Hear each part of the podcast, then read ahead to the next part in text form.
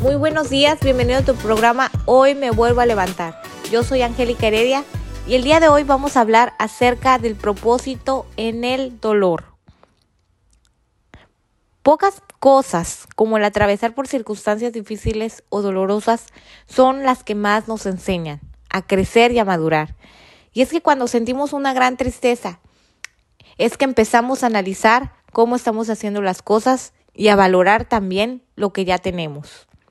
Yo mencionaba en capítulos atrás que muchos cristianos hemos llegado a rendirnos a Dios por procesos difíciles que estamos atravesando.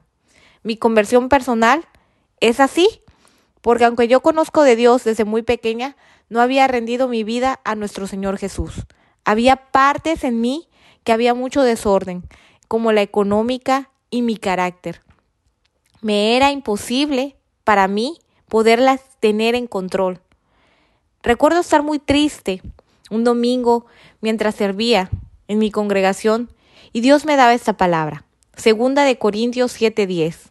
La tristeza que proviene de Dios produce el arrepentimiento que lleva a la salvación, de la cual no hay de qué arrepentirse, mientras que la tristeza del mundo produce la muerte.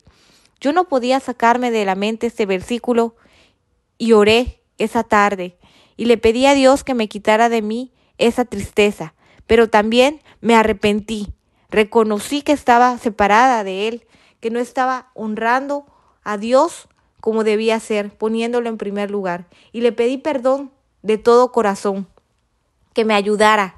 Y desde ese día el Señor Jesucristo empezó a trabajar en mí y empezó a hacer cambios realmente necesarios. Y pasaron años, porque no fue completamente rápido este proceso, pero pude ver que Dios me fortaleció, me ayudó a corregir e hizo milagros poderosos que transformaron mi vida, mi salud, mi economía y mis relaciones personales.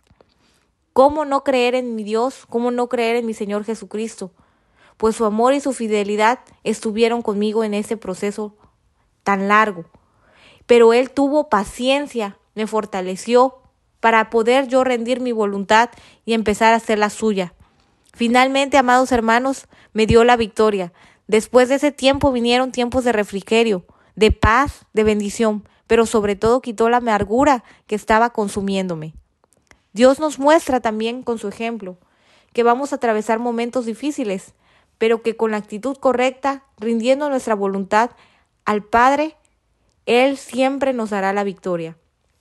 Mateo 26 es uno de mis pasajes favoritos porque habla de nuestro Señor Jesucristo, de cómo Él experimentó la tristeza, pero rindió su voluntad.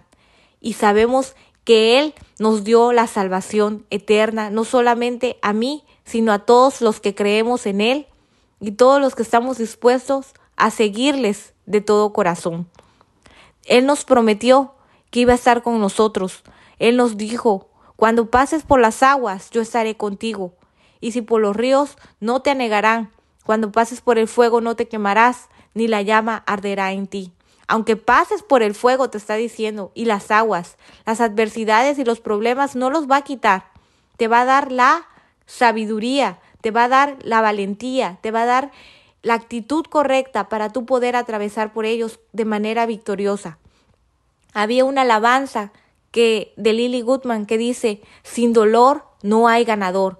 Todo tiene un propósito, todo tienes que aprender a saber que todo tiene un propósito, pero también aprender a manejar el proceso, a estar contento en el proceso, a no amargarte, sino a mantener tu fe en el único que todo lo puede, nuestro Señor Jesucristo. Que Dios te bendiga y guarde. Y este 2000 23, termínalo, pero de la manera correcta, dándole la honra, la gloria a Dios y rindiendo tu voluntad a Él. Que Dios te bendiga. Bendiciones. Y así llegamos al final de otro amanecer. En hoy me vuelvo a levantar.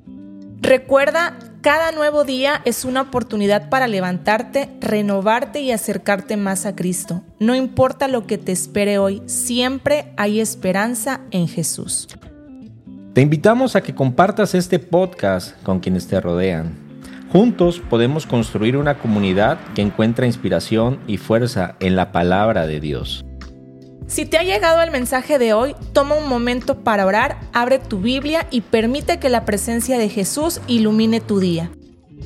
Sobre todo, recuerda que cada mañana es una nueva oportunidad para levantarte con Jesús a tu lado.